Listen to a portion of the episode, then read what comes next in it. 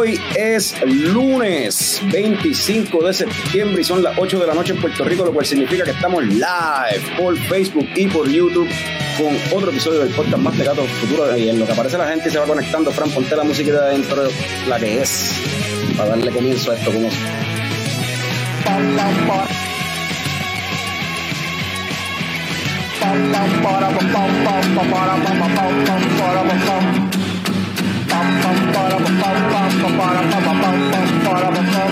Ya llegó, ya llegó el coño show, el coño show.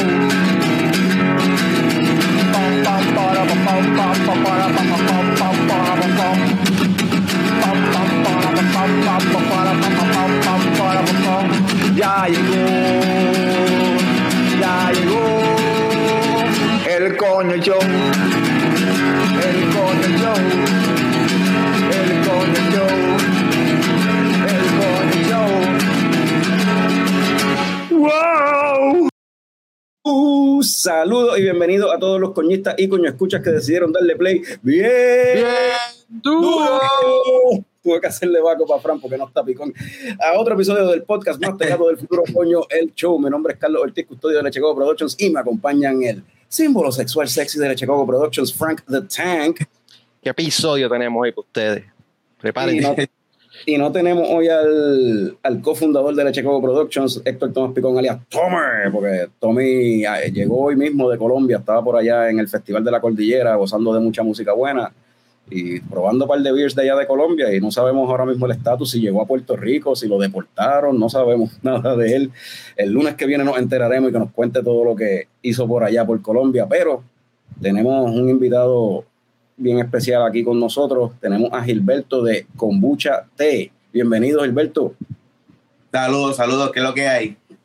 todo, todo bien. Este episodio, ¿verdad? Se llama Kombucha de este episodio. Vamos, al igual que hicimos hace como un año o dos años, tuvimos un episodio que en lugar de hablar de cerveza, decidimos hablar de otro producto fermentado. En aquel caso era hidromiel y tuvimos a Jesse de Hidromiel Manta. Saludó a Jesse. Ah, sí. Pana, y, panita, de hecho, panita. y de hecho, por Jesse fue que conocí a Gilberto y a su socio Israel allá en Ponce en un festival de, de fermentación. Y fue que cuadramos para hacer esta cuestión.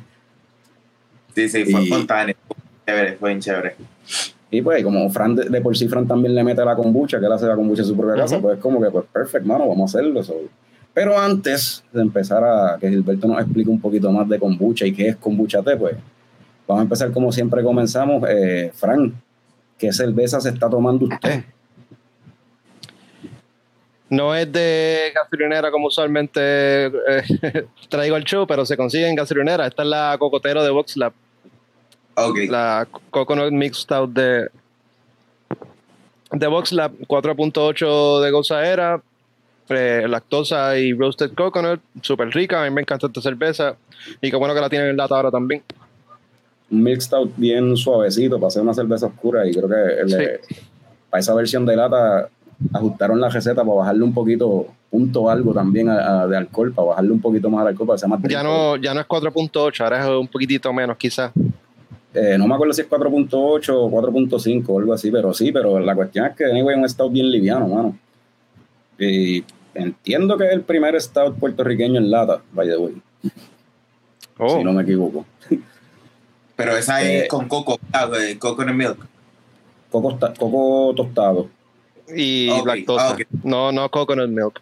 Sí, no, Ah, ok. no tiene coco, no, Ya, ya. no, no, no, no se puede. Hay que ser bien claro con eso, porque el, el brewer de, de VoxLab ya nos ha dicho que, que, que no le tripea cuando dicen que la cerveza está hecha con leche de coco, que es con Ah, coco ya, ya. tostado y lactosa.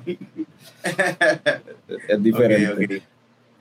Este, Gilberto, me mencionaste que hoy estás bajando, estás con agüita hoy, no estás, no estás tan Sí, hoy. sí, hoy est- estoy con un poquito de agüita. Estuvimos intenso hoy haciendo varias cositas del, del negocio, los tanques de producción y pues estaba haciendo una comprita en San Juan.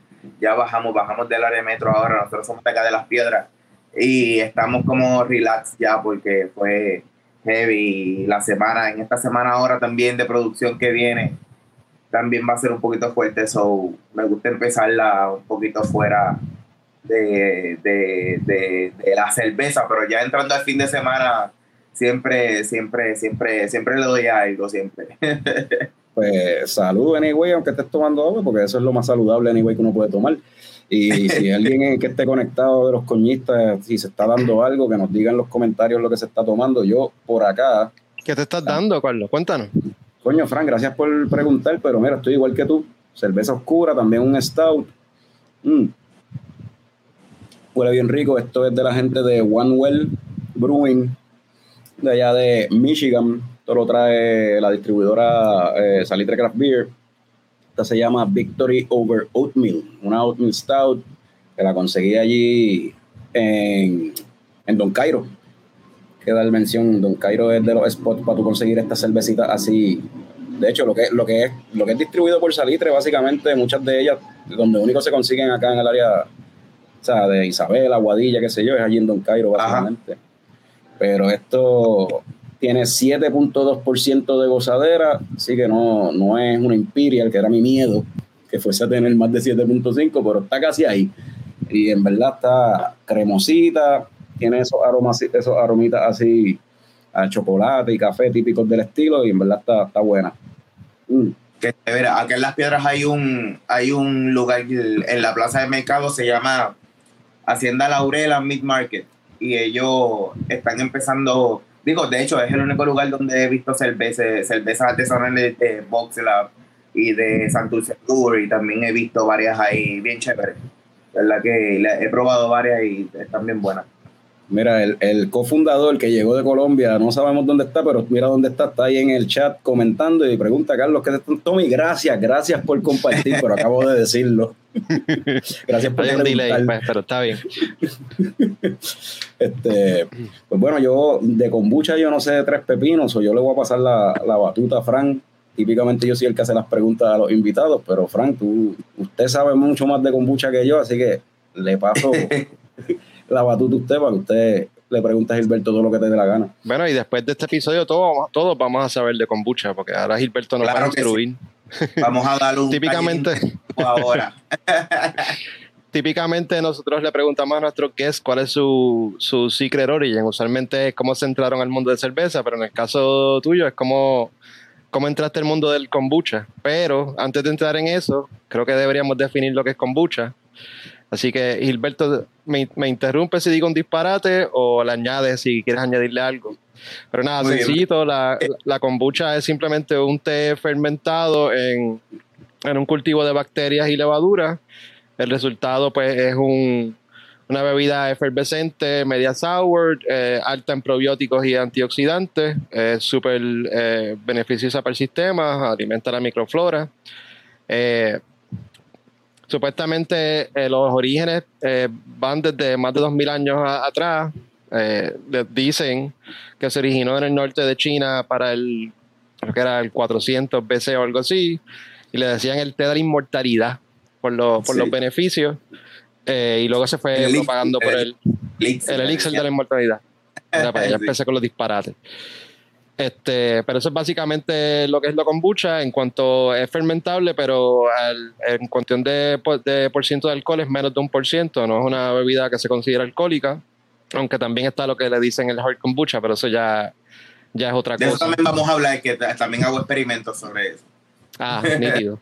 Perfecto. Eh, aparte de lo que mencioné, ¿algo que quieras añadir, eh, Hilbert, antes de entrar este, entonces Pues no, básicamente, ¿verdad? La, la, kombucha, como te di, como, como bien dijiste, eh, este, le, eh, le, dicen también, ¿verdad? Tiene un, eh, un apodo, ¿verdad? Como que, que, le dicen el elixir de la vida. es una bebida que el, el tiempo, ¿verdad? O sea, el año en que se originó no está claro, tiene mucha variantes ahí, muchas historias, que si de, del Nepal, que si de China, que si del norte de India, ¿verdad? Hay, mucha, hay muchas variantes, ¿verdad? Yo digo que cada cual, la, la kombucha es, una, es una fermentación aeróbica, ¿verdad? Tiene, tiene dos, ¿verdad? dos pasos de fermentación, que es una aeróbica y una anaeróbica, que eso es una que se fermenta con, con oxígeno y una sin oxígeno. So, yo diría que cada, ¿verdad? Cada continente tiene su, su, propio estilo, ¿verdad? Y su, y su propia microbiota para, para poder llegar a eso, ¿verdad? Porque lo, las, las levaduras y bacterias que hay en nuestro ambiente aquí en Puerto Rico, en la isla, no son las mismas que hay allá en, eh, en Nepal o, o, en India o en Australia. So, siempre van a tener un poco de diferencia, pero la, la, el, el, el, que eh, en sí la kombucha es, es, es, hacer la fermentación del té, ¿verdad? Que, que, que hace la, eh, esa fermentación aeróbica que, que, que, le da, ¿verdad? Esos, esos puntos distintivos, como digo yo, de cada, de cada origen, ¿verdad? Y de cada país. Y entrando entonces a tu Secret Origin, ¿cómo, cómo tú descubriste este elixir de, de, la inmortalidad? Pues mira, yo, yo, yo sé, yo, yo llevo toda mi vida trabajando en la industria de hoteles y restaurantes, ¿verdad? Yo, yo soy cocinero de, de profesión y yo siempre he sido bien presentado. Y hace casi cuatro años, por decirlo así, eh, donde yo estaba trabajando, eh, se vendía kombucha, yo no conocía lo que era kombucha, la empecé a tomar allí mismo, ¿verdad? En el trabajo y empecé a, a hacer un montón de, ¿verdad? Diferentes preguntas con el suplidor y el suplidor de kombucha, la, la suplidora de té y toda la cosa y pues me fui adentrando y ellos como que me dijeron, yo fui preguntando y me dijeron, mira, yo tengo esto, mira, tengo aquello, ah, ¿cómo lo empiezo? ¿Cómo lo hago? Ah, pues vamos a hacerlo. Mira, hice, y me, me, lo dieron dos semanas después, hice mi primera kombucha malísima, la había probado, nunca fermentó como se o sea, nunca hizo lo que como se supone. Yo dije, oh, olvídate de eso, voy a seguir haciéndolo y pues como que yo siempre he dicho que es como por presentamiento.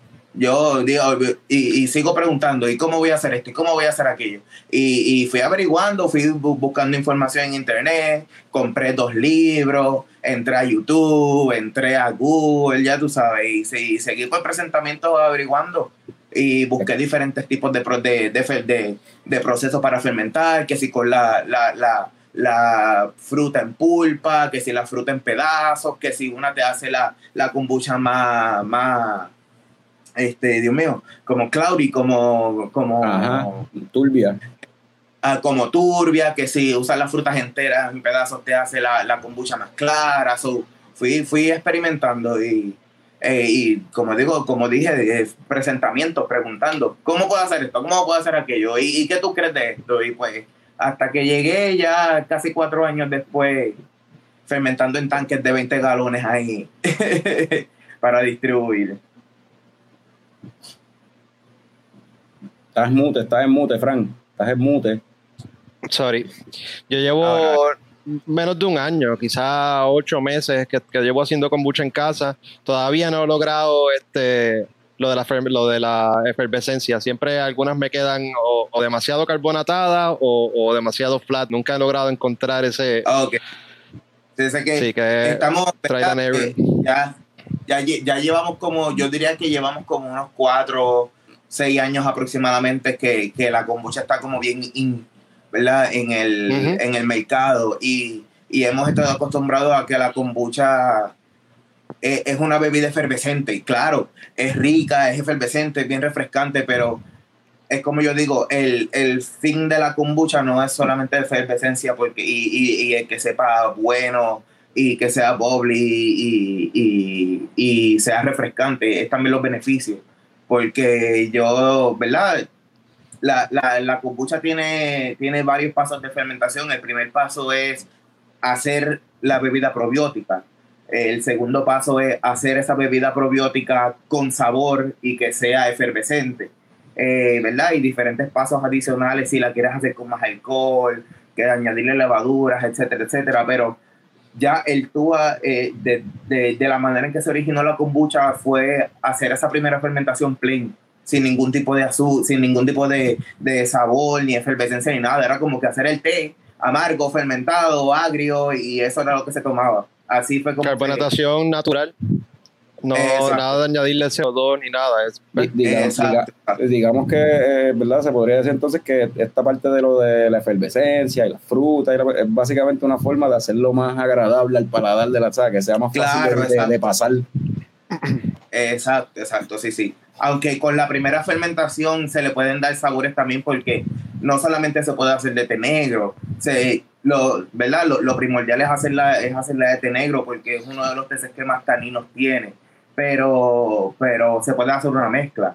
En el caso de nosotros, nosotros usamos tres teces, una mezcla de tres teces diferentes y dentro de esa mezcla uno de ellos es verde, que también ¿verdad? le da eh, nosotros usamos té de jazmín, eh, té verde de jazmín, que también te, da tonalidad, esa primera fermentación tiene tonalidades este, florales, frescas, agradables, este, más, más sutiles, más suaves que una kombucha que es completamente de té negro, que tiene ese sabor fuerte a té, agrio, este, ¿verdad? robusto.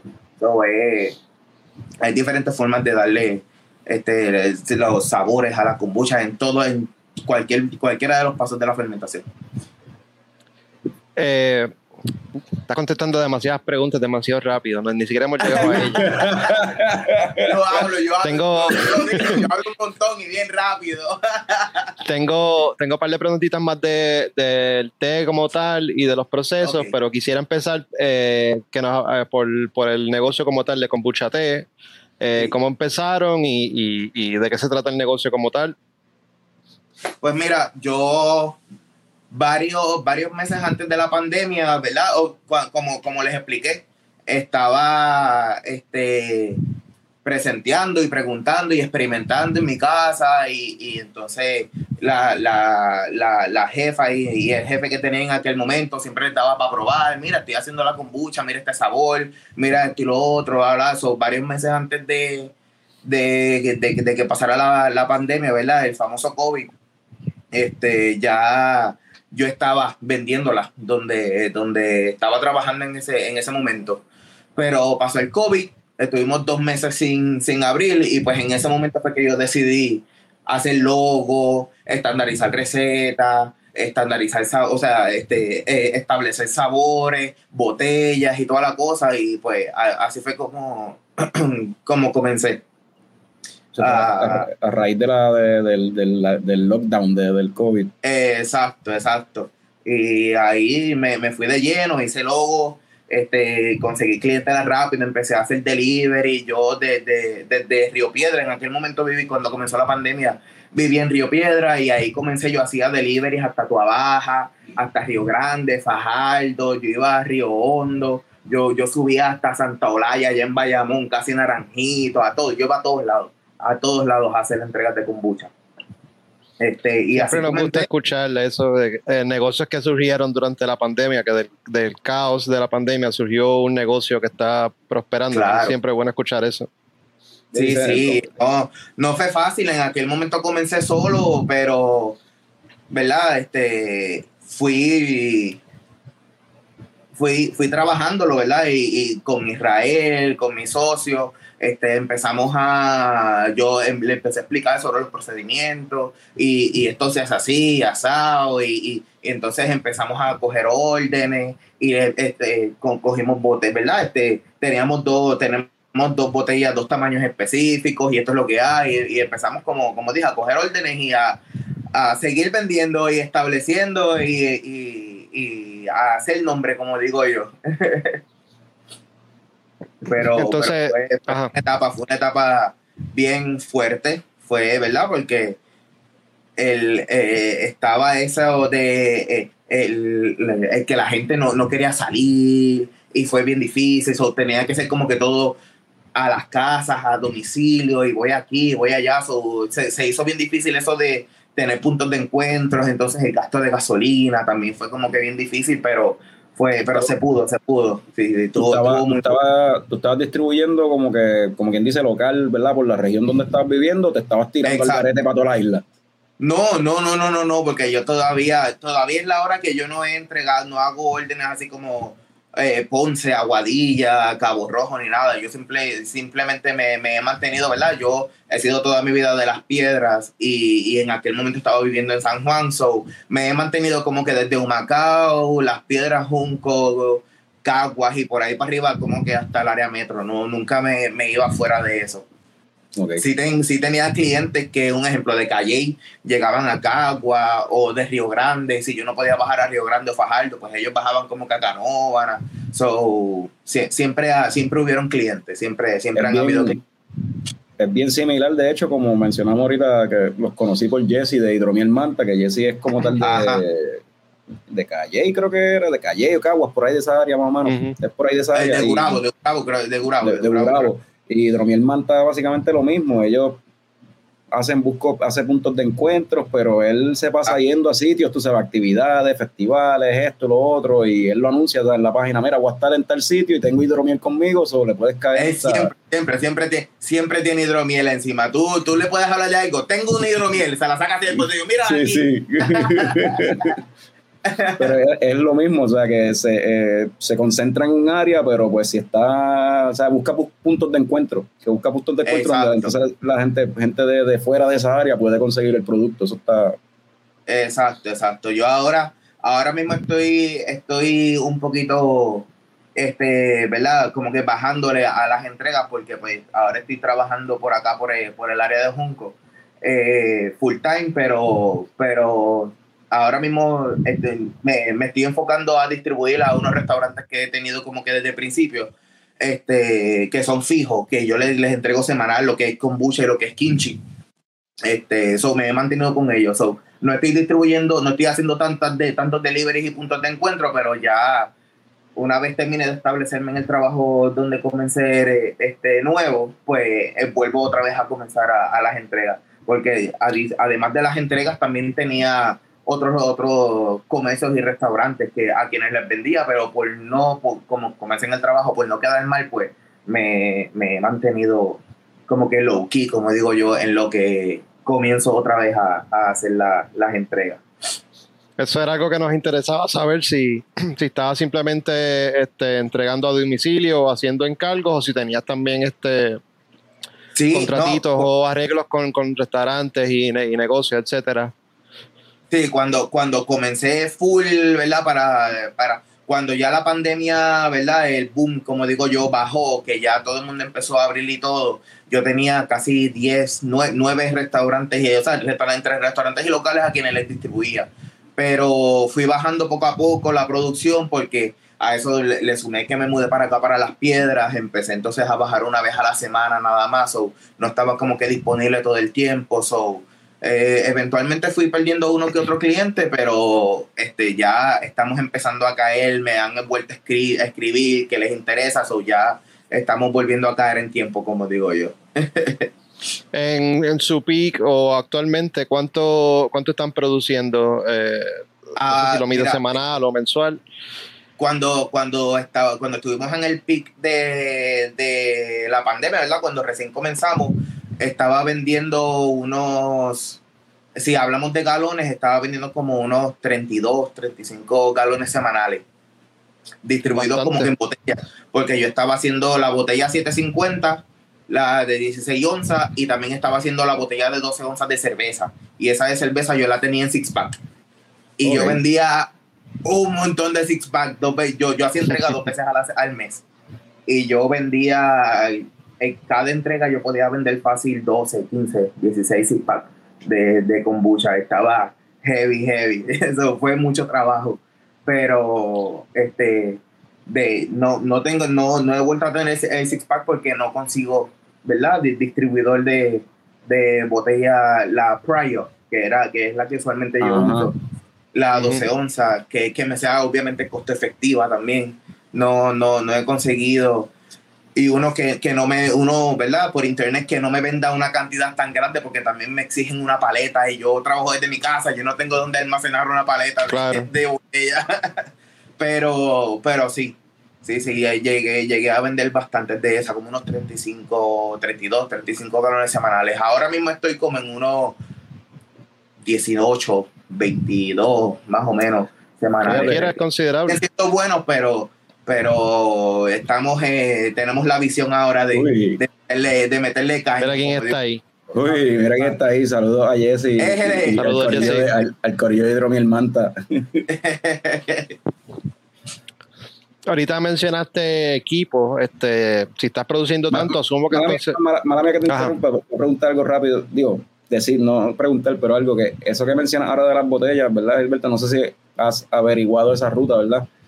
Pero quizás averiguarte con cerveceras, breweries locales pequeños con botellas, como Shanghai, qué sé yo. Estaba, este, estuvo un tiempo comprándoselas a Fox en Caguas, pero este ellos fue, fue, que ellos hicieron un cambio de maquinaria si no me equivoco sobre la, ya no estaban haciendo Pryoff ahora era Brown Twist y yo las que usaba eran las Pryoff o ellos las tenían como que en un almacén pero eh, eh, eh, el labor por lo menos para mí el labor de limpiarlas y desinfectarlas con el PBW, Star Sanso, era bien, y el cepillo, cada una era como bien trabajoso. So, decidí lo, conocemos ese pain, sí.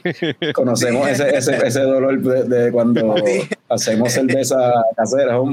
Las veces, que hemos hecho cerveza así en la casa y, y ponemos este, pues usamos así botella y hay que sanitizar claro, alto la cuestión.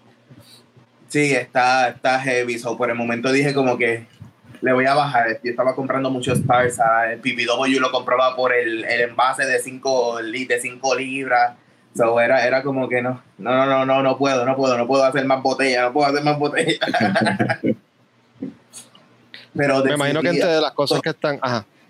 Conseguí, conseguí distribuidor acá en Yabucoa de una mi, mi, mi, fin siempre fue botella de cristal. Yo siempre, yo siempre, mi, botella favorita, ¿verdad? Eh, en, en, tamaño y en forma, siempre ha sido esta botella que se llama Boston Round, que, que parece como estas botellas de medicina que tiene la, la, la, la embocadura chiquita.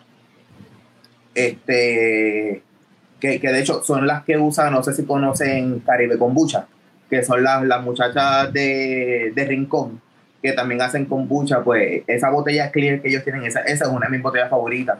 Este, pero pues, como les, les hablé de la pandemia, el costo efectivo, se me hizo muy difícil conseguirla, sobre todo en mucho tiempo averiguando sobre las botellas plásticas, que si, este, el, que si HDPE, que si un, un plástico duro, que si BPA free, etcétera, etcétera, y conseguí una distribuidora en Yabucoa que hacen botellas. So, me pedí muestras, me convencieron muy bastante bien y pues a ellos es a quien le estoy comprando la, la botella de 16 onzas plásticas de trabajo y es muy buena, no me he quejado, aguanta muy bien la presión, so, eh, de, de, verdad que, que sí, que, que, es muy, muy chévere. Eso de las botellas, me imagino que, que sí, que tienes que haberle dado mucho casco. Yo a, a veces hasta uno fermentando aquí eh, eh, te, explotan. Si sobrecarbonatan, explotan bien fácil. Si la botella no es de calidad. Sí, no, no. Y a mí, inclusive la, la 750, que, que es la grande, ¿verdad? La de 25, 24 onzas y algo más o menos. Me han explotado en la mano. A mí me, me, yo estoy curado de espanto. Me han explotado esa botella, me, me han explotado galones puestos encima de la mesa, se explotan así como que por la parte de abajo y se alzan. Yo estoy curado de espanto. Siempre eh, eh, este, este, esta línea de trial and error para mí, ¿verdad? En el negocio, cuando se trata de una fermentación salvaje como lo que es la kombucha, eh, ha sido muy, muy extenso. Eh, eh, me han explotado, he pasado muchos sustos de madrugada también me levanto porque escucho un cantazo bien duro. me, ha pasado. Fue eso. Cuando, cuando voy al cuarto de las kombuchas, veo kombucha de parchas y las pepas en el piso. ah, María, eso mismo iba a mencionar. Ya, ya, yo no, ya no hago la, el secondary fermentation con, con parcha porque es que es demasiado azúcar y entonces siempre se me explotan y es un mes. Y se le añade jengibre también, es horrible. O sea, eso es dos días ya peor que el champán. ya yo aprendí que pues las meto en una bolsita, si se explotan, que se exploten dentro de la bolsa y pues menos mes. Es así, lo que exacto. Tenía una amiga en Estados Unidos que hacía eso. Ella hacía las kombuchas en unas botellitas plásticas, que era lo que ella conseguía, de 12 onzas, y ella las metía todas dentro de una bolsa de Ziploc de un galón, las sellaba y las dejaba así encima de la mesa. Y ella me decía, si se explotan, que se exploten allá adentro. Ahorita este, mencionaste de equipo. Eh, si estás produciendo tanto, pues me imagino que no estás haciendo lo de, de, jar en jar. ¿Tienen unos tanquecitos entonces donde, donde este, fermentan? Sí, estoy, estoy ahora mismo trabajando en tanques de, de 20 galones.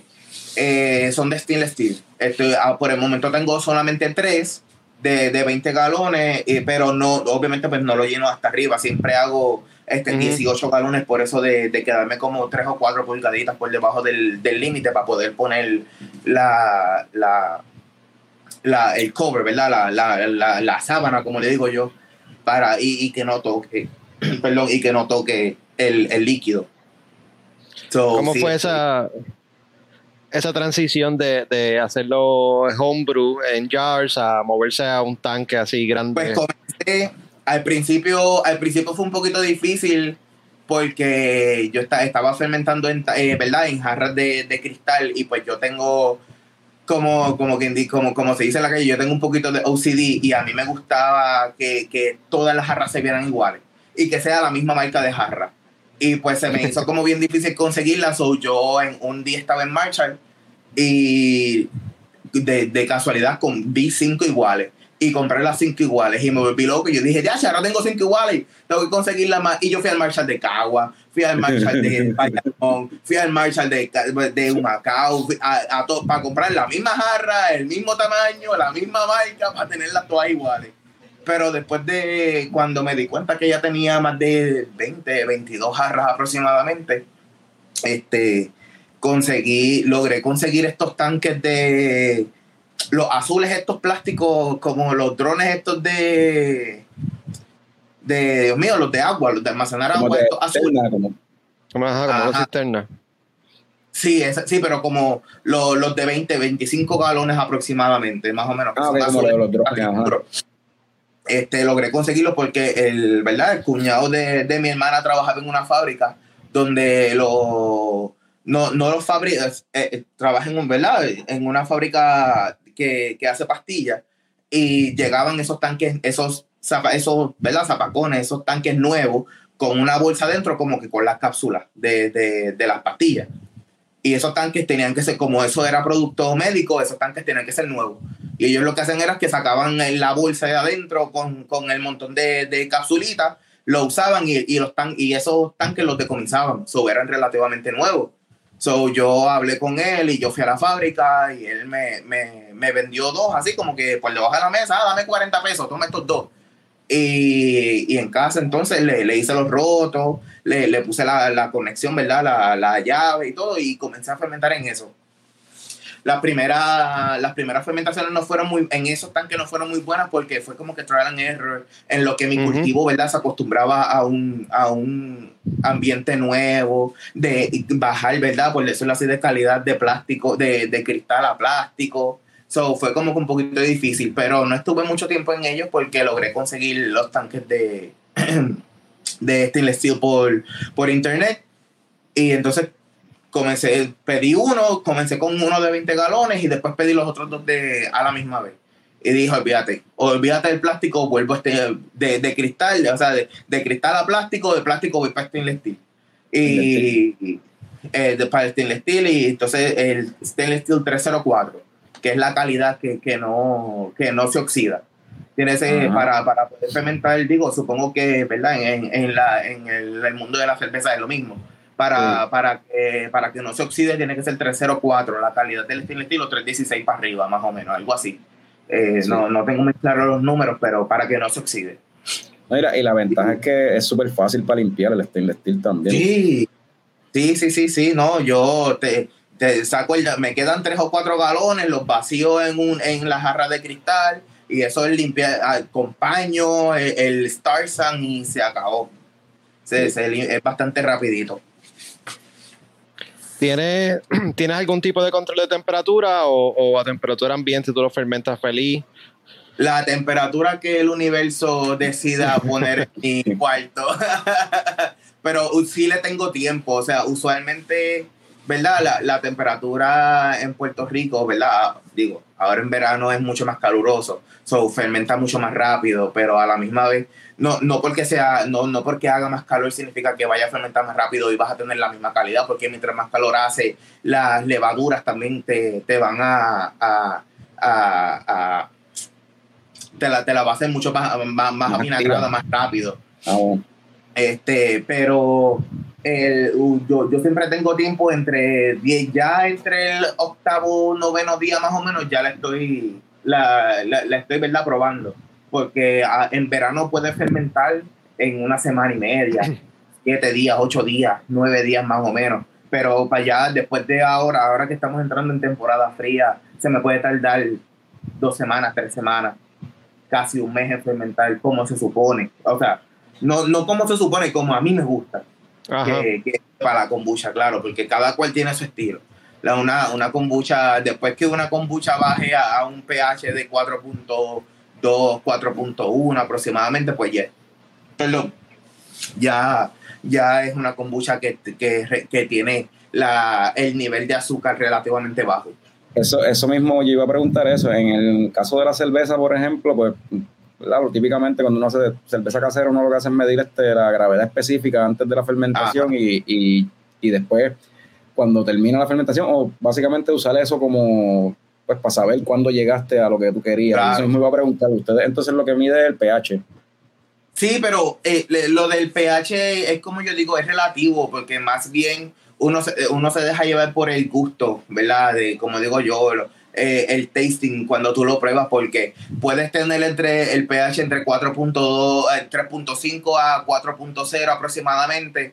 Y pues para mí, desde de, el 3.5 al 4 me puede saber igual pero tengo una persona, ¿verdad? Otra persona que haga kombucha que, que le sabe completamente diferente. Eso va a depender más bien como que del gusto. El, el pH está ahí más bien como para asegurarte, ¿verdad? De la, la, que, que el ambiente, ¿verdad? Las, bacterias y las levaduras tengan un ambiente este, seguro y que, y que, no, que no tenga, que, que no, que no esté, o sea, que, que te ayude a no contaminar que no, que no se contamine, que no, que no, haga otro tipo de, de, de, de bacterias, ¿verdad? Que, que, que, que, te daña el cultivo.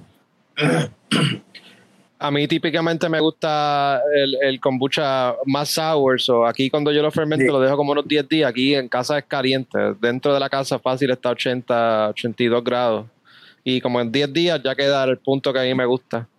Ok, sí, sí. Pero es bastante, bastante sour y ácido ya después de esos 10 días. Ahora con estos calores quizás hasta en menos tiempo. ¿Cuánto? Tengo, tengo un batch ahí que lo tengo varios, de hecho, que los tengo medio abandonados y no me he atrevido a hacer nada con ellos porque yo, pues, novato en esto. Yo no sé cuánto tiempo eso de verdad sobrevive ahí, porque ya estamos hablando de que ese, ese esos dos jars que tengo ahí llevan, no sé, dos meses desde que los puse a, a, fermentar. No, obviamente si, si te quieres tirar la misión y, te, dártelo en shot, ¿verdad? Porque eso es puro vinagre, eso va a ser, eso ya... Bueno, lo, usaría, exacto, lo usaría de pie, no me lo tomaría, pero para lo menos usarlo de pie para otro eh, batch. claro, no, no, definitivo. Eh, es muy, de hecho, es muy bueno si te los tomas en shots así solito, que yo lo he hecho muchas veces, eso es casi parecido al, al vinagre de manzana, al vinagre de sidra de manzana. Eh, es relativamente parecido aunque los cultivos, las levaduras de bacterias son diferentes, pero el sabor es casi lo mismo. So, es muy bueno, te lo puedes dar así, pero lo puedes usar de pie. Lo bueno es que mientras más avina, mientras más avinagrado, ¿verdad? Mientras más fuerte se dice que en menos cantidad puedes, eh, ¿verdad? Tirarte la misión de, menos cantidad de pie, echarle al próximo batch. Que si, un ejemplo, tú tienes, terminaste un batch de kombucha, y sacaste el pie para tu próximo batch, pero ese pie lo dejaste fermentar solo por uno, dos, tres meses adicionales y se puso bien avinagrado, pues no tienes que usar todo el batch para fermentar. Tú, tú no, no, tienes que usar todo el pie para fermentar, puedes usar menos cantidad porque ya está relativamente fuerte. Oye, ustedes saben de kombucha y eso, pero el que no sabe de kombucha escucha esto de usar el pie y que si yo no sé qué, y alguien que no sabe, no, no, no, de, que ustedes están hablando, alguien me explica bien el proceso este de, la kombucha, pa, y ¿verdad? para de la audiencia también. Yo, digo que lo, se, dice lo de usar el pie, es como un pie forzado, básicamente, es como hacer una inoculación, una, inoculación es, es, darle, darle la manita a, a una fermentación con, con ¿verdad? Una fermentación nueva con una fermentación vieja. Eh, estás haciendo la misma fermentación, pero cogiste de la fermentación vieja un poquito y le, y le diste, se lo, se lo echaste a, la fermentación nueva para darle como ese pie forzado, ¿verdad? Como para ese kickstart, como dicen por ahí, para, para, para que empiece a fermentar como se supone. Porque, ¿verdad? Me, por lo que Fran me ha contado y me ha explicado, ¿verdad? Esto no es como la cerveza o la hidromiel o el vino, qué sé yo, que tú le echas una levadura ya de, from, scratch está nueva y con eso es que tú haces la fermentación. Es una, un cultivo, como tú has mencionado en varias ocasiones, un cultivo de bacterias que ya viene de otro lado. Exacto, sí, sí. Y como dije al principio, eh, el, la, el, el, lugar originario, ¿verdad? De, de, la kombucha es bien incierto porque para yo haber empezado mi, mi negocio de kombucha, alguien me tuvo que haber dado un cultivo. Y para que esa otra persona que me dio el cultivo haya empezado a hacer kombucha, otra persona tuvo que haberle dado parte de su cultivo. O así sucesivamente. Cada, cada persona, ¿verdad? Siempre tiene una persona que quien le va a dar. Eso, esos cultivos los venden por ahí. O sea, tú puedes comprar un cultivo por empezar a. Sí. Sí, sí, sí. Este, Amazon vende cultivos, ¿verdad? Yo, yo, no, yo no vendo el cultivo, pero yo con mucho, ¿verdad? Con, mucho amor y cariño he regalado cultivos. Yo no tengo problema en regalar este, parte de mis cultivos porque eso, el, yo digo, eh, eso es una es como, es como un hormiguero. parte de la cultura. Es, un ecosistema.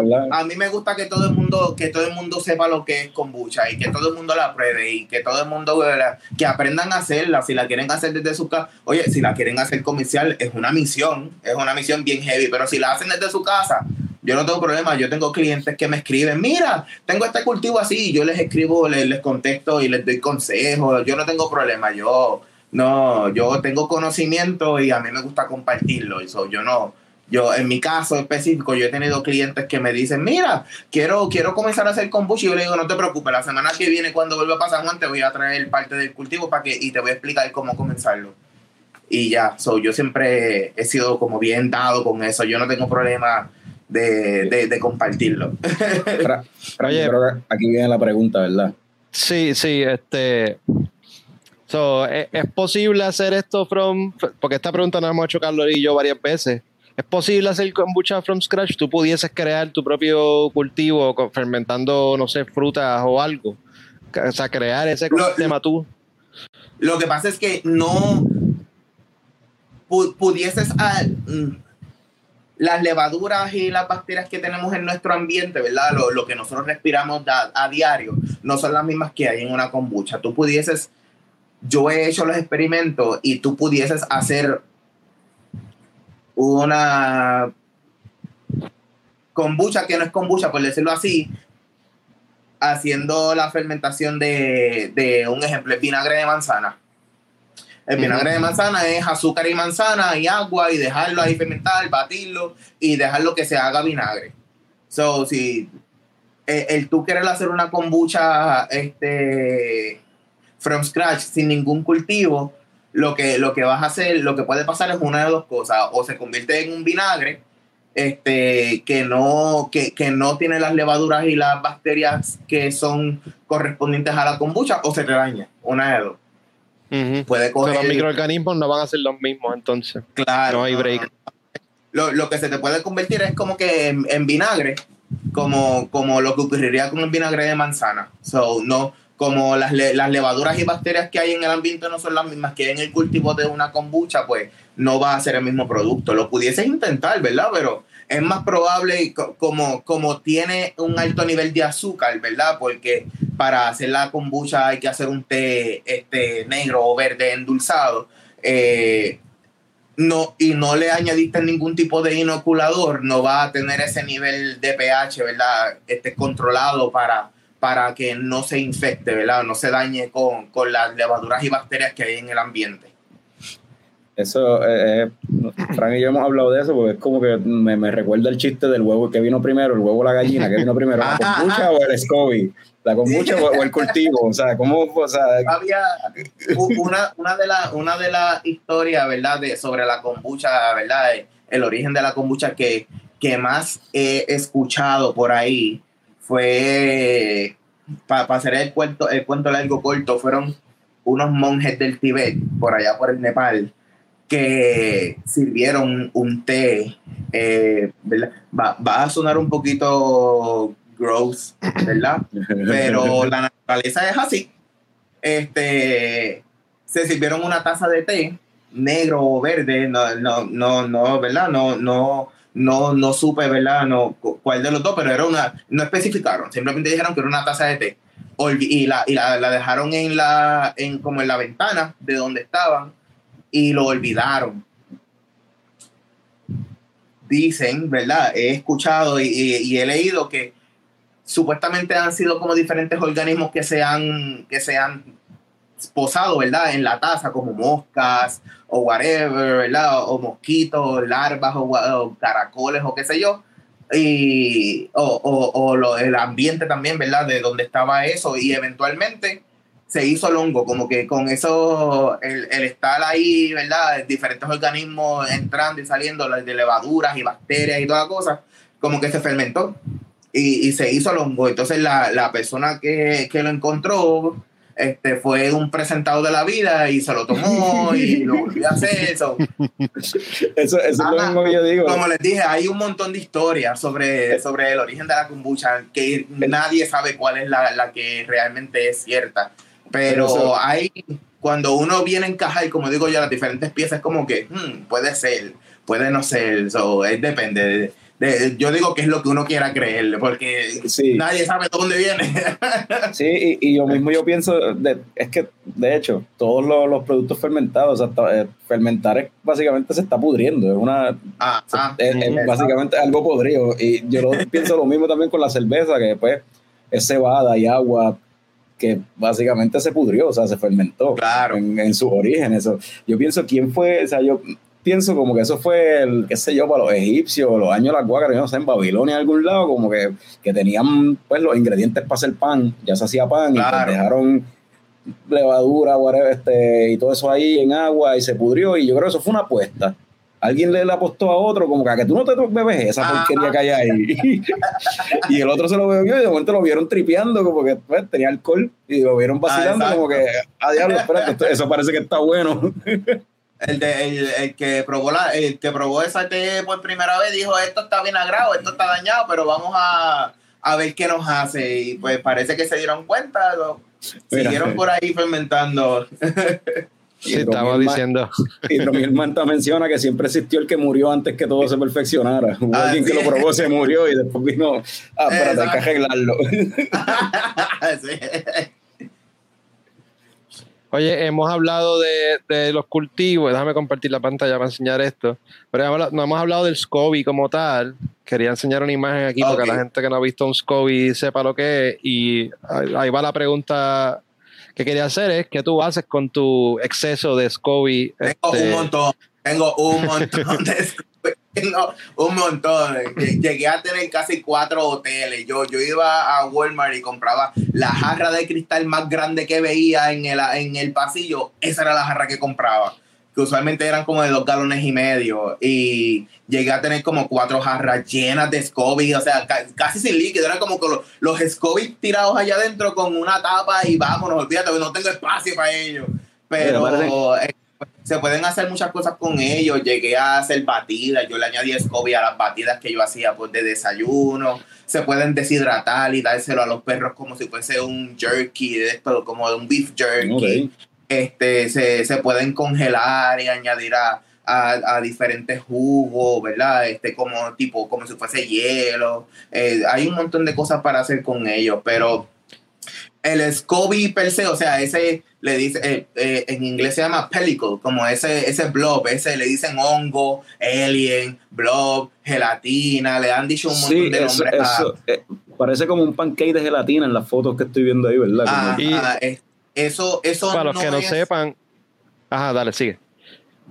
Eso, yo, yo digo que eso no es necesario para, ¿verdad? Porque cuando usualmente es, es normal que cuando alguien te obsequia o te vende un un cultivo de SCOBY tiene un, o sea, un, un, cultivo de kombucha tiene un SCOBY.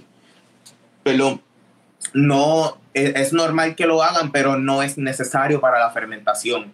Lo que sí es necesario para hacer la fermentación es el líquido. Lo que en sí es el SCOBY, que es una, ¿verdad? una simbiosis de bacterias y levadura, es el líquido.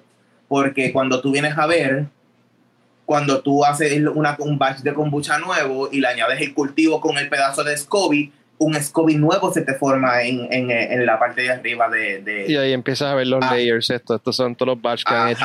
So, so, cuando tú vienes a ver, un SCOBY es el producto de la fermentación. So, no, no, Oh, pero no es necesario para hacer la fermentación.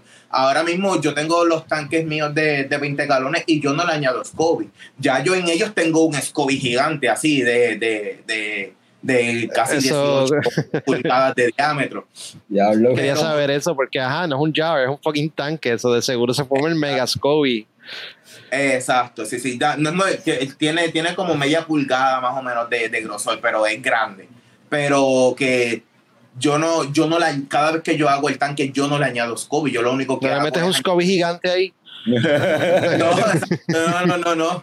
Pero eh, co- como ya, como ya eso ha sido un producto sobre la de, la fermentación, no, no, no es necesario añadirlo para hacer un, un- una fermentación nueva. Eso simplemente es el producto final. El producto, yo digo yo, yo digo que ese es como que el obsequio de la naturaleza de una fermentación exitosa. De ah, tienes este SCOBY. Eh, haz lo que te dé la gana. con- Sí, si pasa el tiempo y no se ha formado el Scoby o un Scoby nuevo en, en la jarra, pues quizás hay algo que ya entonces está pasando ahí que no está viendo la Claro. fermentación. Sí, exacto. Yo, mira, eh, he hecho, he hecho, no varios, he hecho un montón de experimentos sobre relacionados al SCOBY, porque al principio cuando comencé, el SCOBY no se me formaba como se supone, porque yo siempre he sido como bien aficionado con los teces. A mí siempre me han gustado mucho los teces, té blanco, té negro, té verde, oolong, puer, todo, todo, todo. Y yo siempre he sido bien meticuloso con el tiempo de reposo, ¿verdad? Del té en el agua. Y me eh, hice varios, varios intentos porque yo veía que un ah, en, en diferentes páginas, ah, mira, se me formó mi SCOBY en una semana y era un coso así de grande, un SCOBY que o- como de dos pulgadas y yo decía, pero ¿cómo lo hacen? Porque no, a mí no, a mí no me sale así, entre leer y leer, eh, me leí que ah, el cultivo de kombucha le gusta mucho lo, lo que son los taninos, que tanino es la- eh, el componente astringente, ¿verdad? Que, que se libera, si tú dejas mucho el té en agua, ¿verdad? Más, más del tiempo que se supone, se, se empieza a poner bien amargo. So, eso, eso, el, el- la- las bacterias y las levaduras, de, ¿verdad? El cultivo de, de la kombucha es bien fan, ¿verdad? Le gusta mucho lo que son los taninos. So, hice una prueba con dos, dos el- la misma receta, dos jarras diferentes. En esta jarra dejé eh, el tiempo que se subió, ¿verdad? Que usualmente yo dejaba el té reposar en el agua caliente. Y, y en la otra jarra lo dejé más, más del tiempo que se supone. Y obviamente la jarra que, que dejé el té reposar más tiempo del que se supone me hizo un SCOBY más gordo por eso mismo. Porque como dejé reposar el té negro en el agua caliente por más tiempo, liberó todos esos componentes astringentes del tanino, que eso es lo que le gusta al cultivo. Y, y lo que el resultado fue un SCOBY más gordo, un cultivo más fuerte, una kombucha mucho más efervescente. So, eh, ahora lo que hago es dejarlo, cuando hago el tanque, yo, yo utilizo yo utilizo casi dos, casi medio galón de té por volumen, o sea, me- medio galón de té por volumen para hacerlo lo- el, el tanque de 20 galones, o yo lo dejo casi 45, 47 minutos. Y antes, cuando yo comencé a hacer ese tanque, yo lo que lo dejaba eran 15, 20, 25. Ahora lo dejo casi el doble, el triple casi de tiempo. Para Mira, que- Eso sí, entonces es una. Sorry, dale, Carlos. Que es una de las preguntas que vi que tú tenías apuntada, pero ya que él mencionó el agua, este, ¿el agua tiene, hace alguna diferencia el tipo de agua que tú utilices para como tal para Sí. hacer el té o para la Sí, eh, mira, el, el SCOBY, eh, la, la kombucha yo digo que es un cultivo bien meticuloso con, con el tipo de agua que, que uno le añade. Eh, si es agua, es agua plain, cero agua mineral, cero agua con, con ¿verdad? De, de manantial, cero nada. Lo que le gusta es agua plain, porque todos esos minerales, ah, ah, y, ah, y pasa lo mismo con el azúcar con el azúcar que se, que se usa para fermentar, se, usa azúcar blanca, plain, orgánica o no orgánica, pero eso de azúcar negra, azúcar de coco, azúcar de dátiles, nada, nada, nada. Al igual que el agua, todos esos tipos de azúcares o esas aguas que tienen alto contenido de minerales influyen en la fermentación. A la, el cultivo de la kombucha no le gusta, no le gusta pasar trabajo para, para fermentar, como digo yo. So, el que el azúcar tenga muchos minerales o el agua tenga muchos minerales también influye eh, en la fermentación. Es como, es como darle trabajo de más al cultivo para que, para que pase. Tiene que pasar el trabajo y pues eventualmente lo que va a pasar es que la kombucha va a ser débil, el cultivo va a ser débil. So, puede, puede que, y cuando digo débil es que eventualmente puede que te coja, se, llegue, tan, llegue, llegue a, un punto, a un punto de debilidad que, que te empieza a coger hongo porque no, ¿verdad? No, no está lo suficientemente fuerte como se supone. So. Sí, que no puede, no puede ah, competir con, no puede competir, competir, con otras bacterias que traten de, de, meterse de no, como yo, yo digo que eh, el, la kombucha, el cultivo de kombucha es un cultivo bien vago. Lo que le gusta, agua plain ya, azúcar plain ya, cero minerales, cero azúcar negra, moscabado, nada, nada, nada. Plain, azúcar blanca, blanca de mesa, eh, orgánica, no orgánica. Y ya. bueno, este. Última que pregunta que te, vamos a poner ahora ya y quiero hablar del kimchi que mencionaste oh. ahorita. Última pregunta que tengo de la kombucha es, este, ¿tienes algún, mencionaste black y green tea, pero ¿tienes algún té que, que, que prefieras usar? Este, versus negro versus green. Típicamente yo cuando hago kombucha me gustan los tés más negros porque me gustan esos sabores este, fuertes. Me gusta mucho el Darjeeling y el, y el Assam, esos dos me, me gustan. Y quería saber si, si hacías algún tipo de pairing de, con los tés que usas, con, con frutas, si ya descubriste cuál es el flavor profile que brega para esta fruta, etcétera. Sí, no, yo usualmente, ¿verdad? Dentro de el kombucha, de, ¿verdad? Mi negocio yo siempre lo, lo, lo he he ido dirigido al paladar boricua. Siempre me gusta, siempre me gustan sabores tropicales, guayaba, piña, parcha, berries. Este, no me gusta meterle celery, que si pepinillo, que si zanahoria, que si, como esa, esas kombuchas comerciales americanas. No, no, no me gusta eso. Yo, dentro del flavor profile de, de frutas y sabores que, que, puedo conseguir y que hago aquí en Puerto Rico, me, me enfoqué en hacer una mezcla de tesis para la base de mi kombucha que combinara con eso. Y dentro de ellos, que, que creo que lo mencioné al principio, uno de los tres tesis que utilizamos para hacer la kombucha es el Jasmine Green Tea. Que, que de hecho nuestros tesis se los compramos a, a Alondra, la, de Alute de, que de Mayagüez. Este, y yo le eh, uno de los tesis que ella me vende para, hacer, para hacer la kombucha es el Jasmine Green Tea. Y le da ese sabor, eh, el, sabor floral, sabor mucho más neo, mucho más, este, este, más, más, como más, más sutil en las kombuchas, no, no tiene ese sabor fuerte así, este, a, a, té astringente, a vinagrado fuerte, porque eh, el, usar un té verde también te ayuda a nivelar el, el, nivel de acidez dentro del cultivo. Que hecho la kombucha es, es otro tema para hablar, pero aparte de la kombucha, también estamos trabajando lo que es el Jun kombucha, que le, dicen la prima, ¿verdad? Es un cultivo diferente, pero dentro de la misma rama. Que la kombucha regular se hace de té negro y azúcar, y el Jun kombucha se hace de té verde y miel.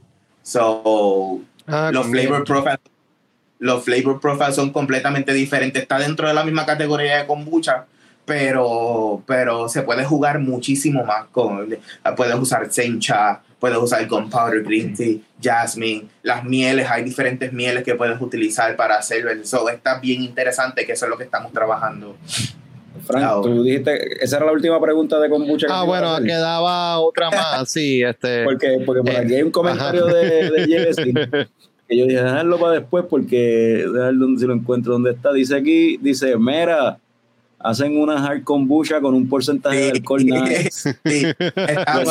ahí está, ahí está. Y esa era una pregunta que yo tenía de, de, pues, de, kombucha versus hard kombucha y de si ustedes, claro, y, y, esta pregunta, pues de ahí se puede meter lo del kimchi también y esa cuestión, porque eh, no hemos dicho, ¿verdad?, cuáles son todos los productos que kombucha te ofrece, o sea, los diferentes sabores que tienen disponibles. Mencionaste de que hacen un kimchi también, que pues, me gustaría saber también que explicaran qué es eso del kimchi. Y, pero antes de eso, ¿verdad? A mí me interesa lo del hard kombucha, como que Mira, se puede hacer. Ajá. El hard kombucha, ¿verdad? Ahora mismo, en cuanto a lo que es el porcentaje de, de alcohol, todavía estamos experimentando porque, ¿verdad? Se, se sabe dentro del mundo de, de, brewery, como digo yo, y de cervecería, Este, se sabe que a, mayor cantidad de azúcar, mayor cantidad de, de alcohol, básicamente. So, todavía estamos experimentando cómo cuajar el, el, la, la, cantidad de alcohol en nuestras kombuchas, pero sí, eh, básicamente hacer un hard kombucha es añadirle semana y media más de fermentación. Después que la kombucha esté lista, se le añade el sabor, se deja fermentar con el sabor varios días, ¿verdad? Para que se infusione y después se le añade entonces la, la, la, la levadura que en este caso, ¿verdad? Como ustedes bien saben, hay diferentes levaduras con diferentes flavor profiles, pero usualmente la, con la que yo estoy experimentando es con levadura de champán. Este, que, que, tiene sabores más sutiles, no tan ácidos, ¿verdad? dependiendo. Este, pero es básicamente añadirle el cultivo.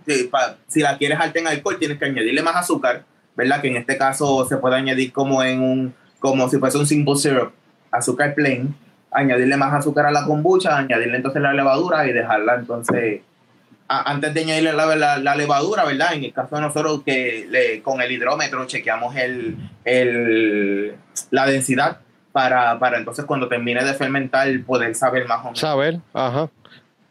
Cuánto, Fíjate, yo cuando lo intenté... Para hacer, para hacer hard kombucha es, añadir, eh, es, el mismo proceso, lo único es que al momento de añadirle, termina, la, termina la fermentación, de, de 12, 14 días más o menos, dos semanas, y añadirle como otra semana, semana y media más de fermentación con la levadura.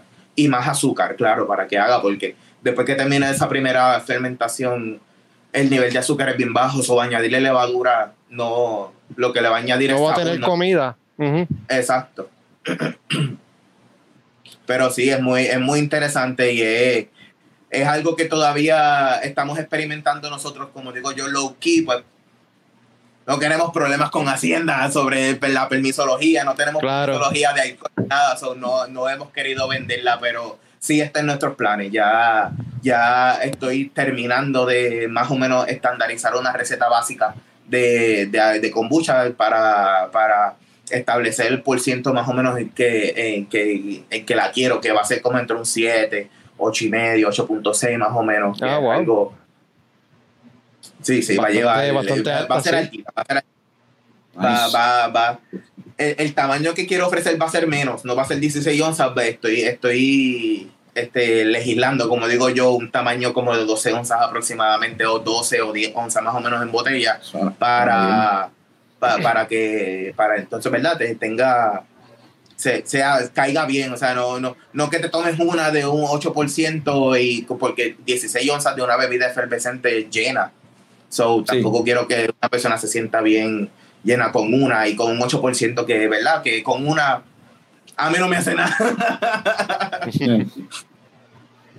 Eh, sí, básicamente eso. Estamos, hablando, estamos hablando de bebidas efervescentes, déjame hacer un paréntesis aquí que estoy struggling con lo que me serví.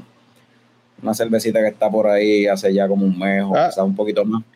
De Duvel, una triple hop Cashmere Belgian IPA, eh, aparentemente súper sobrecarbonatada, mano. Eh, la serví hace un rato y todavía mira todo el head que tiene. Eh, originalmente el vaso estaba completo lleno de espuma, la serví en otro vaso y también salió igual lleno de espuma. no sé, mano, esta cerveza salió bien demasiado carbonatada, no sé. Ok. Ah, estoy aquí struggling con la efervescencia de esto, De la, de la cerveza, que, que es una cerveza bien bien carbonatado. No, sé, es que no debería ser así de carbonatado, mano. No, debería salir así de, de, O sea, literal, así fue que salió originalmente, pero hasta acá arriba. Y en el otro vaso también lo mismo, como que no, no. No es normal, no sé. Anyway. Solo quería compartir eso con la audiencia de, la Duvel esa Triple Hop, si la han probado, se la han servido por ahí, si les ha pasado lo mismo, no sé, o que me tocó una botella que estaba demasiado carbonata, no sé. Anyway. Eh, sí, Gilberto, háblanos, de, háblanos ahora de, del kimchi entonces, que ustedes también este, producen. Sí. Eh, kimchi, kimchi ahora mismo estamos, eh, el kimchi, ¿verdad? Para el que no, para la persona que no sabe, es una es una mezcla de repollo coreano fermentado, es picante, es alto en probióticos, ¿verdad? para cuento, ¿verdad? Cuento largo corto, es como el repollo de los hot dogs, básicamente, como el sauerkraut, que también preparamos sauerkraut con diferentes sabores. Oh, nice. Pero es como un sauerkraut, este, pero picante y con diferentes sabores. Nosotros le añadimos rábano daikon, tiene cebollín, tiene zanahoria, ajo, jengibre, le echamos soya, ¿verdad? Tiene, tiene varios ingredientes que, que, que le da ese flavor profile, ¿verdad? Eh, este, coreano, por decirlo así, al repollo. So, estamos ahora mismo de ese, de ese, de ese estoy vendiendo más, digo, más, que la kombucha, porque me, me llevan el palo. Estoy, estoy ahora mismo vendiendo en tres, tres restaurantes, pronto, tres restaurantes pronto van a ser cuatro y un hotel. Y estoy vendiendo semanal casi 55 libras de, kimchi. estoy eh, de, eso es lo, que no me han dado, me han dado fuerte, como digo yo con eso, porque se, está vendiendo muy bien, gracias a Dios, y está, pero eh, es, trabajoso. pero básicamente es eso. Se, repollo lo, picamos, lo dejamos macerar con sal, lo enjuagamos, le añadimos la mezcla de, vegetales y, de, y de el sofrito, como yo le digo que, que le añadimos, que lleva jengibre, cebolla, lleva manzana, lleva eh, el, el, el kimchi que nosotros trabajamos es 100% vegano, ¿verdad? Porque el kimchi clásico usualmente se hace con eh, salsa de anchoa y, los camarones, ¿verdad? Que se echa como una pasta de camarón, que nosotros no lo trabajamos de esa manera, nosotros hacemos nuestra propia salsa de anchoa vegana, que es a base de soya y tiene jengibre, tiene eh, cilantro, tiene este, pasta de, de, habichuela, que es como un bean paste este, oriental que venden en el mercado chino, varias, tiene varias cositas. Bien chévere. ¿Has probado el kimchi, Carlos? No, mano, y quiero probarlo bien cabrón, ¿verdad? a mí me gusta, a mí, me gusta el, sauerkraut, a mí me gusta el repollo o sea, agrio, así, el sauerkraut. Sauerkraut también, también trabajamos el sauerkraut no tengo un sabor definido porque siempre lo hago como que con los ingredientes que encuentro. Yo llamo para mí o que tiene finca. Mira, ¿qué tienes de vegetales que me puedas dar, que me puedas vender? Voy a hacer esto, voy a hacer aquello. no tengo como que un sabor definido, pero usualmente siempre lo hago con semillas de mostaza. Me gusta añadirle. Me gusta añadirle limoncillo, que yo tengo aquí en mi patio un montón de limoncillo. Eh, siempre me gusta añadirle este, especias, pero en vegetales. Le puedo añadir cebolla, me gusta añadirle rábano, me gusta añadirle zanahoria, cebollín, tiene varios ingredientes que no, no tengo un sabor en, como les dije, un sabor específico definido. Siempre es como que lo hago con los ingredientes que encuentre. Y esto, esto, ah, esto es lo que encontré, esto es lo que voy a vender. si vamos a, sí, o sea, ¿verdad? Volviendo a lo que yo dije ahorita de los productos o kombucha té, pues tiene, tiene el repollo, tiene el kimchi, tiene este, la kombucha. Eh, ¿Qué sabores de.? Tenemos, tenemos varios, yo sé que no, no estoy, ¿verdad? Mi negocio, ¿verdad? El negocio se llama kombucha té, pero no necesariamente eh, la kombucha es nuestro fuerte, pero también vamos dirigidos hacia diferentes productos que después que se han fermentado, eh, hemos hecho, hemos, hacemos yogur, hacemos ginger shots, que a esos ginger shots, ¿verdad? Que a pesar de no ser fermentados, le añadimos eh, parte del cultivo de nuestra kombucha para darle ese toque probiótico, eh, lo de sauerkraut, el kimchi. Ah, estamos trabajando ahora con unos nódulos de kefir de agua. So, estamos haciendo varias cositas bien chéveres. Y esto va a entregarse... de los sabores, ¿verdad? Los sabores de las kombuchas. Los sabores, de las kombuchas y eso que, tienes disponible. Tengo dos sabores oficiales que son los que siempre tengo disponibles, que es la Berry y la Parcharola.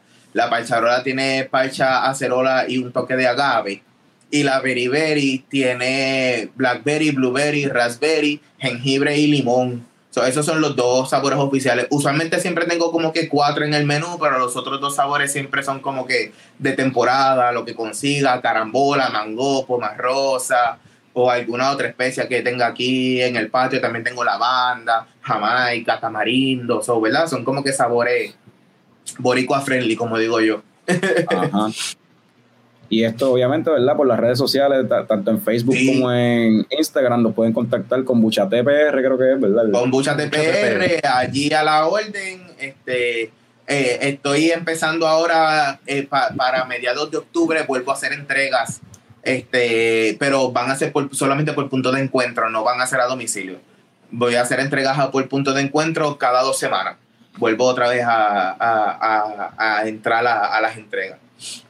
Eso, lo del kombucha suena interesante. Me llama la atención lo del kimchi, el sauerkraut también. So, pues, si quieren probar estos productos y esa cuestión, pues, vayan Instagram, Facebook, arroba kombucha PR, como lo ven ahí en pantalla. Siguen a los muchachos, los contactan, buscan un punto de encuentro, a probar, pendiente de verdad. Ah, ustedes, ustedes se dan la vuelta, igual que como el, festival ese de fermentación allá en Ponce, ustedes a veces van a otros eventos y hacen popos por ahí, ¿verdad? Porque no tienen un local sí. como tal. Sí, no, no, no. O sea, y que de hecho, vuelvo otra vez eh, en diciembre, se vuelve a hacer el mismo festival. Creo que es diciembre 2 y 3 o 3 y 4, no recuerdo. Sábado y domingo. Este, eso estamos haciendo todos los arreglos posibles para, para poder ir, aunque sea un solo día, esta vez, este, porque no, nos salió como que muy reciente y pues diciembre eh, ya es high season, ¿verdad? Para, yo trabajo en el restaurante Bacoa en Junco y ya es high season y está a, a todo fuerte, como digo yo. So, no creo que pueda ir los dos días, pero estoy haciendo todo lo posible de ir un solo día. Pero este, sí, sí, eh, hacemos diferentes pop-ups. Eh, estuvimos un tiempo participando de un mercado en Palmas del Mar. Este, he hecho pop-ups en Cagua, en el mismo restaurante donde estoy trabajando ya he hecho dos pop-ups ahí. So, eh, nada, cualquier cosita me pueden escribir y yo siempre tengo una agenda, ¿verdad? De, de diferentes actividades a las que nos llaman para participar o a las que yo quiero ir a participar o, donde voy a estar entregando. Ya, pues ya, ya lo saben, este tenemos, Fran, tú tenías algo, acabaste con lo que tú, todavía tenías Yo creo que cubrimos, no, no, cubrimos todo, Gilberto, sí, contestaste todas las preguntas bien muchas, muchas gracias por... Yo, yo, siento, yo siento que aprendí un montón, en verdad.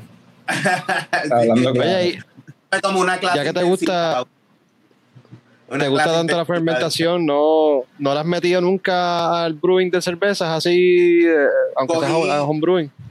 Cogí un tallercito no hace mucho en Carolina, en Caribbean Brewing, De, hacer cerveza con, ¿cómo se llama él? Este Billy, Billy Norris. Ah, con Billy, exacto, exacto.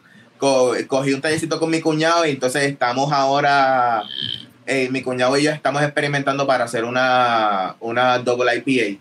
Estamos como que en ese proceso, pero queremos, queremos primero saber qué notas coger, que si con la Citra Hops o la Cascade. So, vamos a ver, estamos cuajando la, la mezcla de hops que vamos a utilizar para poder hacerla.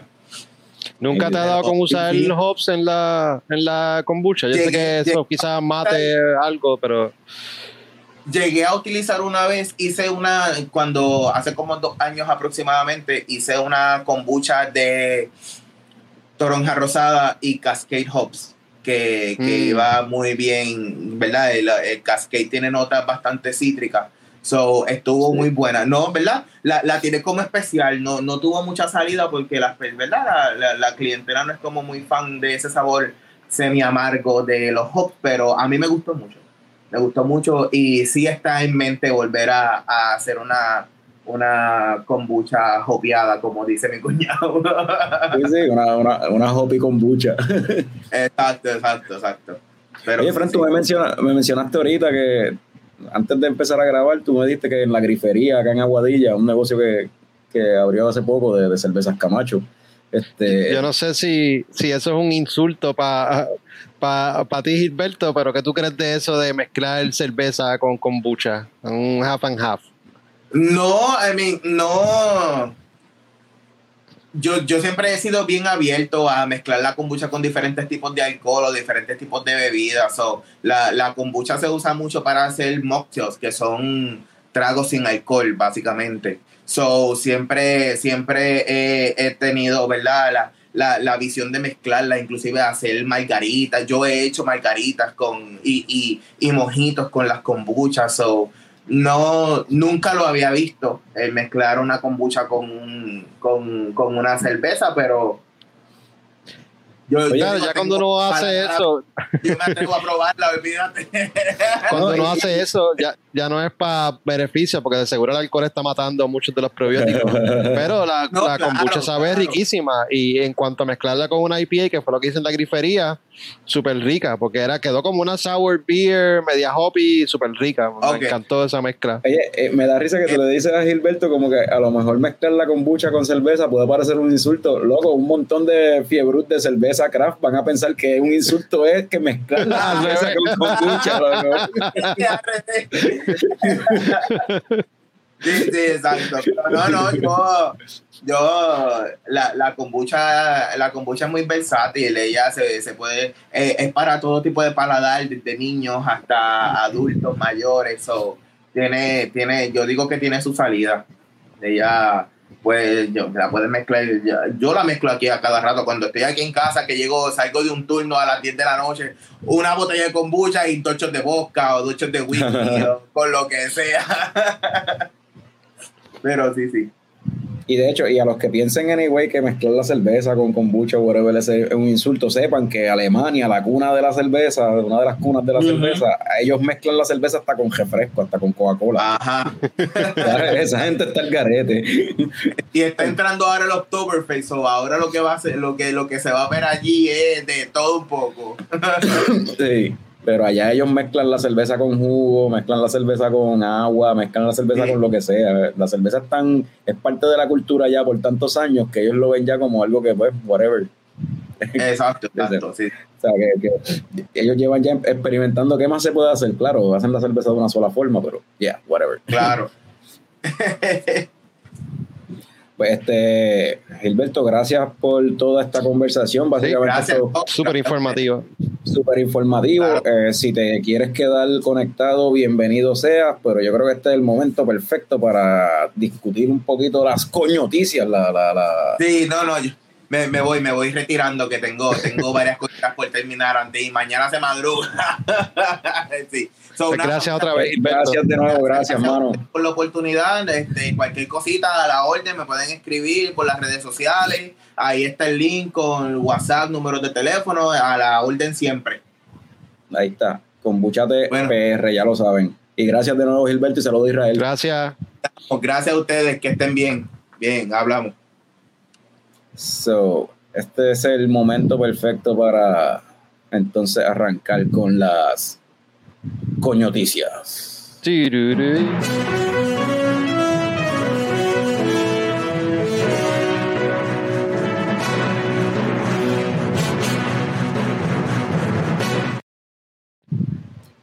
Eh, noticias de por dónde empezaba esto. De a lo mejor queda cerveza en San Juan y si queda, pues aprovecha y búscala. Pero pues, esto salió el fin de semana pasado en Cervecería del Callejón, allá en el Viejo San Juan. Lanzaron la cervecita La Saison del Fest, una cerveza balanceada y repetible con cebada Pilsner y Múnich, lúpulo mandarina Bavaria, fermentada con la levadura Saison de la casa. Perfecta para acompañar cualquiera de los burgers que tenían disponibles en el pop-up durante el fin de semana. Pero si todavía queda de esa cerveza allí en Cervecería del Callejón, pues pueden ir a probarla si no fueron ya este weekend a, a probarla. Es una cervecita nueva de Cervecería del Callejón, Saison del Fest. Y pues, tiene. Es una Saison que es el estilo que, que Tony. O sea, le- lo que, su fuerte, Ujú. como quien dice, ¿verdad? Eh, lo, que, lo que Cervecería del Callejón es- es- acostumbra a hacer mucho son Saisons. Y pues esta vez se tiraron, me gusta que se tiraron el viaje de como que la temática de Oktoberfest, vamos a usar cebada este, Pilsner y Múnich, alemana ambas, este, y Múnich sobre todo, que pues, ajá, donde se celebra el Oktoberfest original, y mandarina Bavaria también. El nombre de Bavaria ahí como que bien, bien, bien on the nose, tú sabes, el viaje de lo de, es una saison de Oktoberfest, brother. Eh, noticias de cervecitas, marcas nuevas que están llegando a, acá a Puerto Rico. Eh, esta semana pasada, de la mano de Toma. La distribuidora Toma trajo unas cervezas que yo no recuerdo, yo no recuerdo haber visto cervezas de este brewery acá en Puerto Rico. El brewery se llama Dream State Brewing. Eh, otro brewery más de Florida, porque no teníamos suficientes cervezas de Florida acá en. Puerto Rico, pero quería quería tocar esto en las coñoticias, uno por los, los labels que están súper nítidos haciendo referencia a diferentes cosas de, de nene chiquito. Como Sí, ahí no muy sutil. Yo no sé si eso copyright infringement ahí, porque Mixer, pues, Mario y no sé qué puede hacer lo del medio, pero. Pues lo del medio tiene algo de Karate Kid y, y maybe otra cosa más, pero probablemente Ninja Turtle o algo así. Este. Espérate, espérate, espérate, espérate, espérate. anda, eh, re- reci- eh, breaking news recibido ahora, noticia de última hora, llegó de Colombia el cofundador. Nene chiquito, llegó el nene chiquito, cabrones. ¡eh! encontró, encontró, encontró, encontró, encontró la cámara. Llevaba todo este jato sacándola, la, ca- estaba conectado al celular, estaba sacando la laptop de la, la maleta. Y la vergüenza, ¿la encontraste todavía? ¿Qué hubo, parce? ¿Qué hubo? ¿Qué hubo? Qué chimba, qué chimba. Nada, los, Mira, pues, dejo, los este- dejo ahí con las coñoticias. Qué bueno verlos. Ah, Nos ya. vemos la semana que viene. No, pero quédate, quédate por ahí para que comentes sobre las coñoticias o, o vete como tú quieras, en verdad. Ah, bueno, pues está bien. Pues comento sobre las coñoticias. Dale, vamos allá, métete. Porque, porque además de, de la cuestión de que Dream State, o sea, de, esos labels tan, tan gufiados, y pues ahí hay una IPA, hay una Sabo, una Marsen, una Pilsner, lo que llegó a Puerto Rico. Detalle curioso de Dream State es que uno de los dueños es boricua, es de Junco, de hecho. Es un puertorriqueño de Junco. Por si no lo sabían. ¿Es Jay Fonseca? Jay Fonseca es de Junco, cabrón. Yo creo que sí. Ah, no, es de San Lorenzo. Ah. No, pero el dueño es, uno de los dueños entiendo que es de Juncos y pues ahora que lo, ahora que me acordé de esa cuestión, quizás, no sé, vamos a ver si, si podemos conseguir a, a Dream State para tenerlo en el podcast, eso no estaría de más. Siempre nos gusta hablar con boricuas que están montándola afuera de Puerto Rico. So, no he probado ninguna, by the way, este, so, quiero, quiero, de hecho, esa de Bowser se llama Peaches, Peaches, Peaches, obviamente. Of course. Ajá. So, en noticias, aquí vamos a llegar en un segmento aparte de las coñoticias. Es como que este segmento de las coñoticias se llama Noticias de VoxLab, porque hay par. VoxLab está excesivamente activo y qué bien por ellos, mano, eso está súper nítido. Y lo primero que, que estamos viendo por aquí, el copy dice, dicen por ahí que el verano se acabó, pero todos sabemos que en PR el verano es todo el año, que las olas de calor no paran por más que se acerquen las temporadas navideñas. En VoxLab continuamos elaborando cervezas livianas y refrescantes perfectas para aplacar el calor. Y esta cerveza se llama Sol de Oro.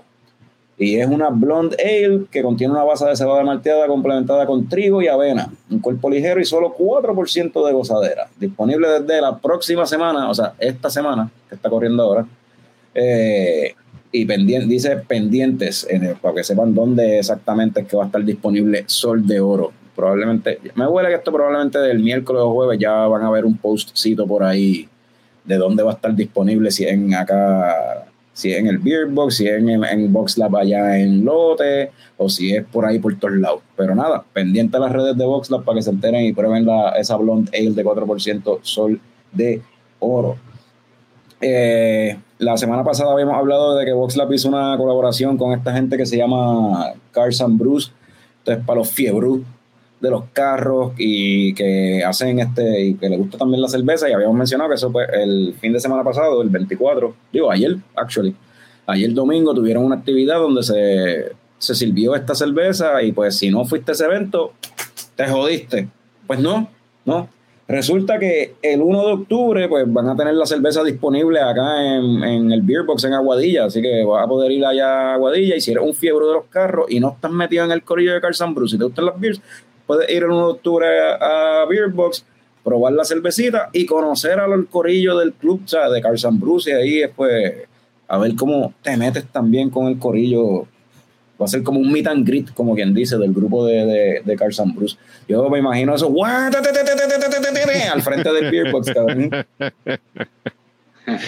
Oye, no, pero vayan a conocer a este corillo de muchachos talentosos que están haciendo esto.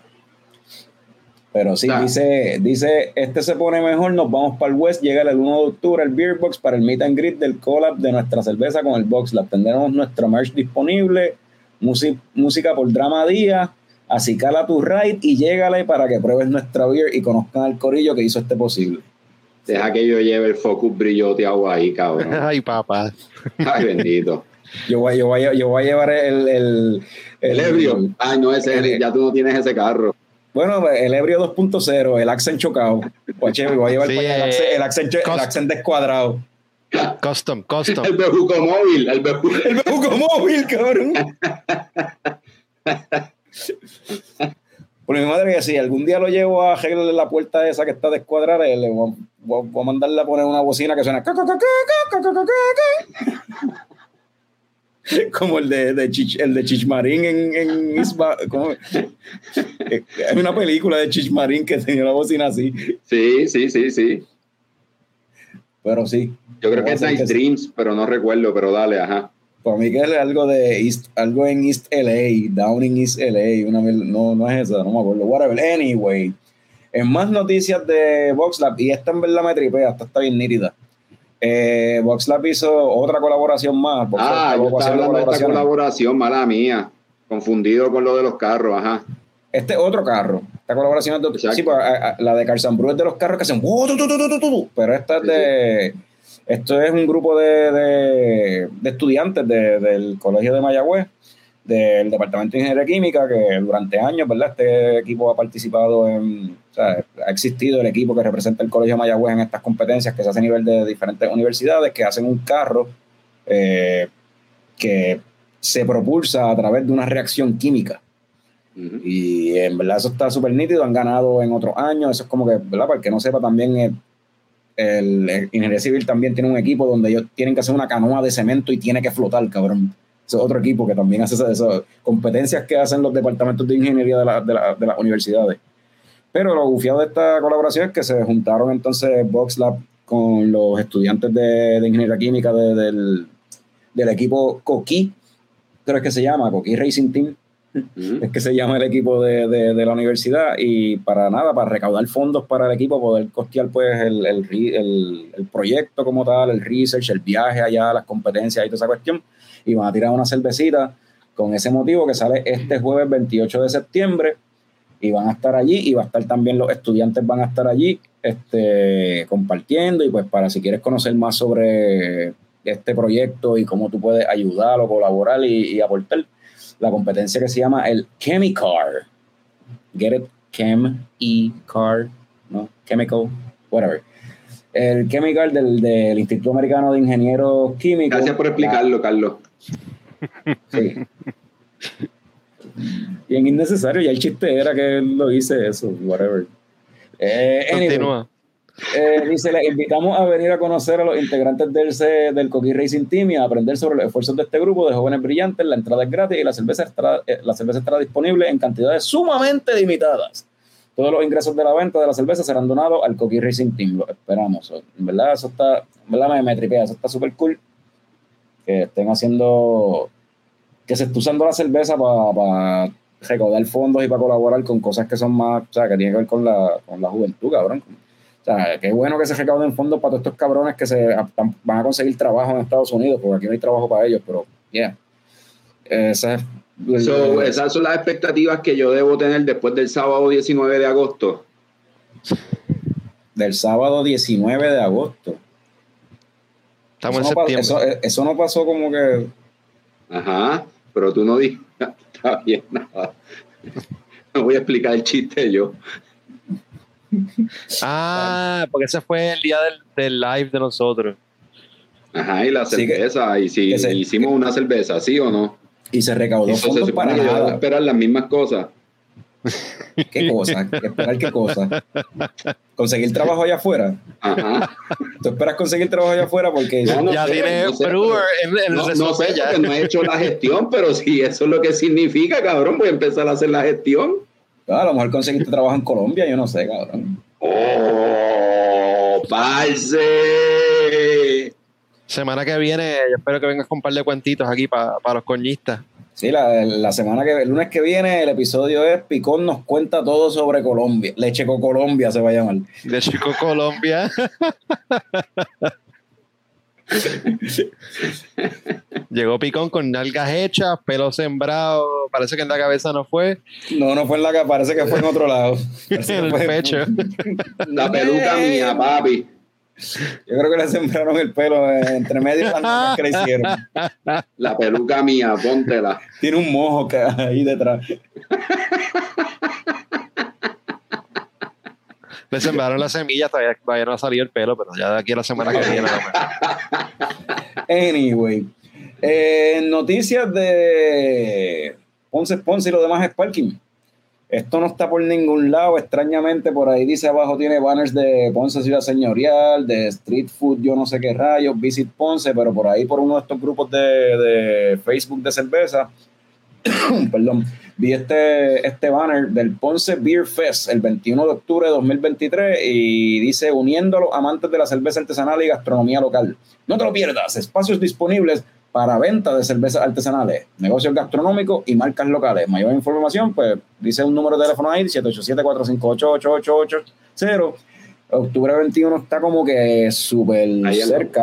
Eso está ahí al lado. Y pues están, aparentemente están tratando de buscar popular esto, o sea, llenar el, el Ponce Beer Fest de, de, de kioscos, porque para- no sé, yo veo este- esto y el, el post que pusieron, pues parece que es que están buscando con llenar esto con, con, con gente que ofrezca sus servicios ahí, sus productos en, en el Ponce Beer Fest, pero lo quise compartir de como que, pues mira, eso es algo que viene por ahí, mucha gente que lo vio, en lugar de decir como que, ah, mira, llámate a fulano, o mira, este, déjame llamar para allá, era como que, ah, vamos para allá, vamos para allá el 21 de octubre, va a haber comida, música y cerveza, pero en realidad no hay nada anunciado, pero separan, eh, está eso, está interesante, vamos a ver, pendiente a, a las noticias, redes sociales y whatever, a ver qué más, qué detalles más surgen sobre el Ponce Beer Fest, que yo creo que esta es la primera vez que se celebra esto. No, no, eso se ha hecho antes. Yo sé que el año pasado creo que estaban intentando hacerlo, ahí mismo en el Dora, el Dora Clavel, y creo que hace y- como dos o tres años atrás. y yo creo que no sé, porque el que yo hubo una Y vez que no sé. Ok, porque yo recuerdo que creo que el año pasado lo iban a hacer y se escocotó. Como que no lo, lo cancelaron, no me acuerdo si fue porque vino un huracán o qué carajo y tuvo que cancelarlo. Y no, No no, digas no, eso duro. pues no lo voy a decir duro. Voy a decir bien bajito. Pero nada, está eso.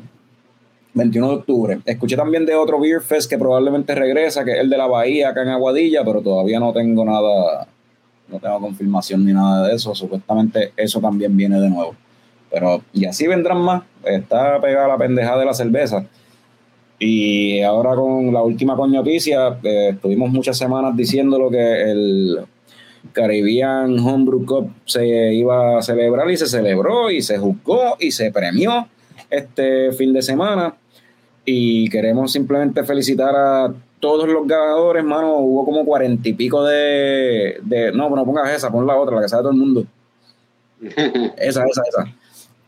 Hubo como cuarenta y pico de, de entries en la competencia y me gustó que a diferencia de otras veces, de, de otras ediciones de este Homebrew Cup, eh, mano, había una variedad bastante chévere de ganadores en las diferentes categorías. Sí. Eh, lo- la diferencia que hace que Rafa Márquez y Arturo ya no estén compitiendo.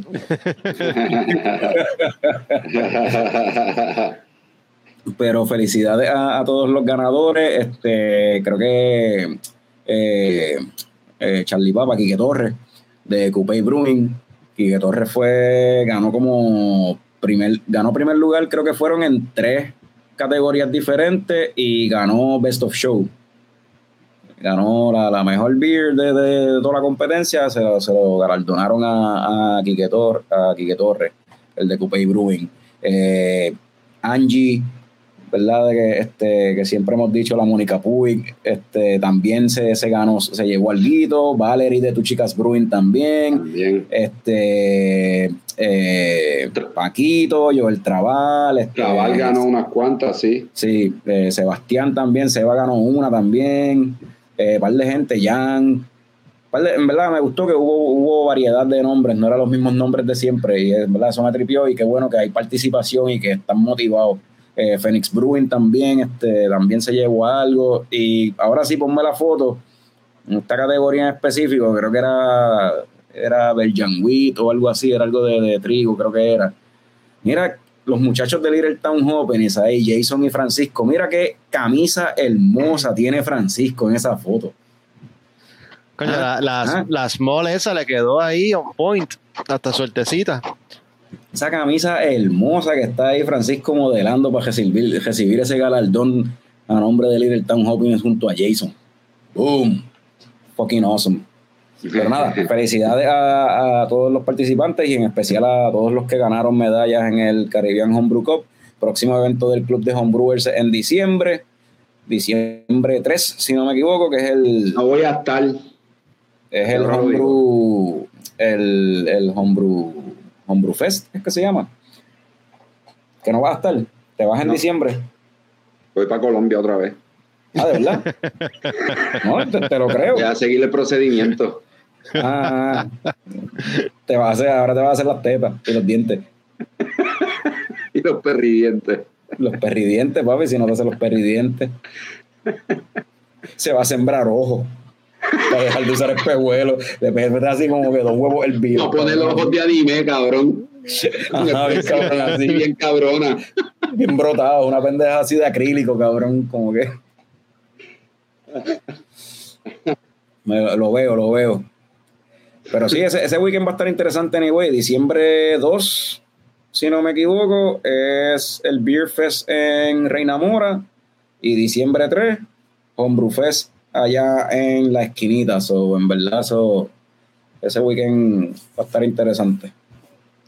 Muchas cosas. Y por ahí se, seguirán anunciando y seguirán viniendo cosas, pero esas fueron las coñoticias.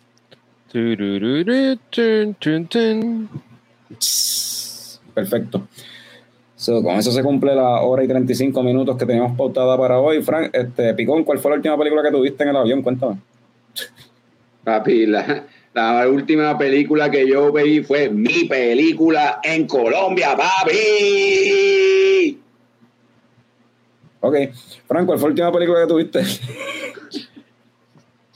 Vi un masterpiece de, de Robert Rodríguez en, en Peacock. Eh, Una película que se llama Hypnotic con Ben Affleck. Uf, ajá. La película empezó, empezó interesante. Un detective story con elementos ahí medio sobrenaturales, pero después se tornó en otra cosa bien al carete. Y, mano, Robert Rodríguez a mí en verdad no me, no me encanta. Eh, hubo unos choices ahí que, que, tomó de dirección que no, no, era demasiado cringe y demasiado cheesy y yo no podía bregar. No la, no la recomiendo. Tremendo. Pero Ben Affleck se veía bien. Ben Affleck se veía bien. ok. Yo vi, yo la última película que vi, creo que fue yo creo que la última película que vi fue este una que está en Hulu ahora mismo, se llama Infinity Pool. Una película de horror ahí, salió, no me acuerdo si fue 2022, yo creo, eh, con este cabrón Alexander Skarsgård, el de, de Northman. Y sale la tipa que ahora mismo es como que la It Girl del horror, este, Mia Goth, es la esposa de Shia, Shia LaBeouf. Eh, la tipa ah, tiene el no nombre. Sabía ese detalle la tipa tiene el nombre, ella es la que protagonizó este ex y protagonizó también este la que vino, la que vino después, este, la precuela, que se me olvidó el nombre ahora. O sea, ella protagonizó esas dos películas. En verdad, la tipa es la It Girl del horror ahora mismo. Ella tiene el nombre perfecto para fucking horror. O sea, Mia Goth. Eh, la cara es súper weird. Esa cabrona no tiene cejas. So, es como que de por sí se ve bien fucking weird. Sí. Eh, y nada, Alexander Skarsgård, Mia Goth, dirigida, la película escrita y dirigida por el hijo de, de, de David Cronenberg, que dirigió The Fly. Y pues, Brandon Cronenberg. Brandon Cronenberg, so, tiene muchas de las cosas de su país, de tendencias de su país de sobresexualizar escenas y como que ser medio asqueroso con los visuales a veces. So, está eso en la película, la película es un viaje, una pareja, se está quedando en este resort en un país supuestamente súper violento, que las leyes son como que súper cero tolerancia contra el crimen, tienen un se salen fuera del resort, tienen un accidente, atropellan a alguien y entonces le aplica todo el peso de la ley a Alexander Skarsgård, pero eso resulta en un viaje sci-fi medio weird, que entonces la película como que parece que te trae a cuestión cosas que tienen que ver con eh, clasismo, qué sé yo, la, la, la, ¿cómo es? los beneficios que tiene la gente que tiene dinero versus el que no. eh, la cuestión del fanatismo religioso, eh, te trae esta cuestión también de cuestión del existencialismo, de como tal de la mortalidad y par de mierda así, no voy a decir cuál es el viaje, ¿verdad? Pero te trae todo eso y al final el payoff no necesariamente es tan gufiado, pero en verdad el journey es más que el final. El final es como que medio, eh, pero el journey, ¿verdad? La It's about the journey. Ok. Ya, está en verdad, está, está interesante. So, la pueden ver si les da la gana y si les gusta el horror y les gustan las cosas nasty o whatever. Mira, aquí Víctor Arrocho vio No One Will Save You. Y dice, que, está súper al garete. garete. Dice que no sabe si le gustó o no. Todo era como que, what the fuck. Esa es de Hulu también, de hecho, si no me equivoco. Esa está en Hulu, yo creo también. En Hulu tienen, empezaron, el viaje de Halloween empezó antes de tiempo y ahí pues Huluween. Huluween, así es. sí, ese es el promo que siempre le dan, Huluween. Pues empezaron antes de tiempo porque están tirando ahí como que peliculitas y series y mierda así medio creepy antes de tiempo, no sé. So, yeah, estamos en esa época.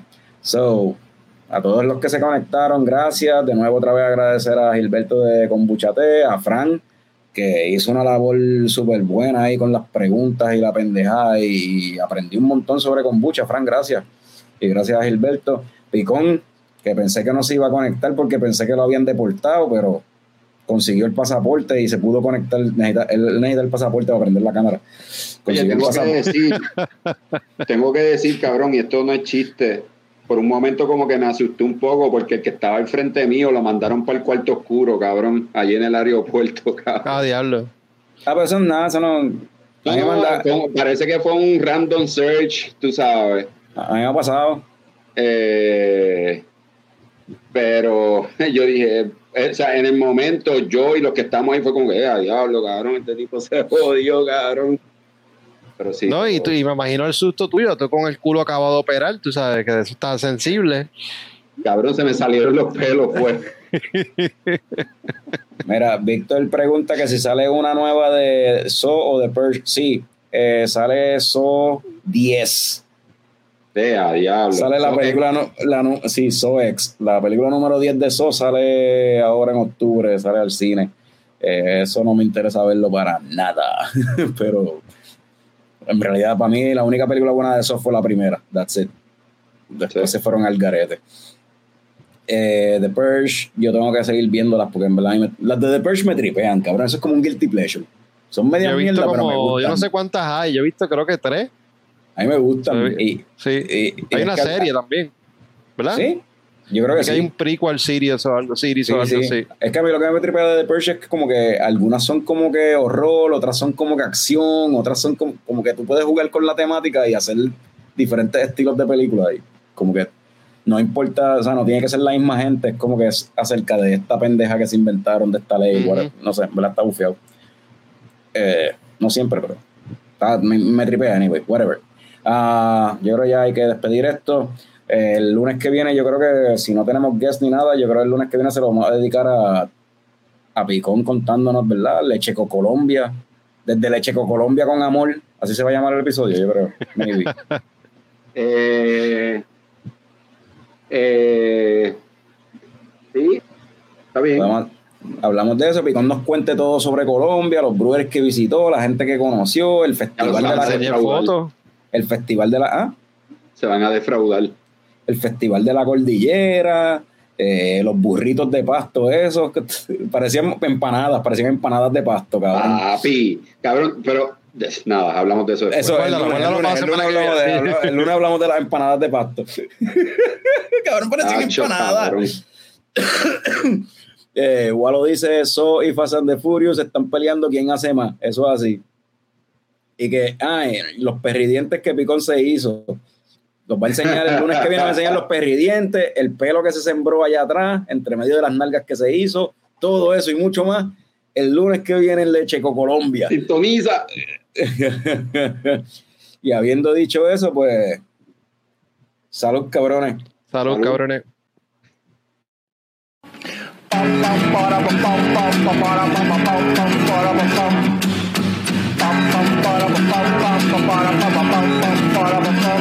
Ya llegó, ya llegó el coño show, el coño show.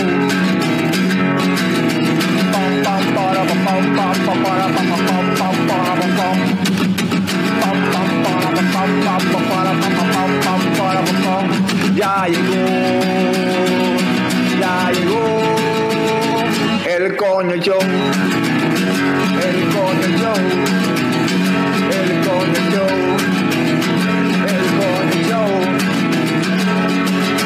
Whoa!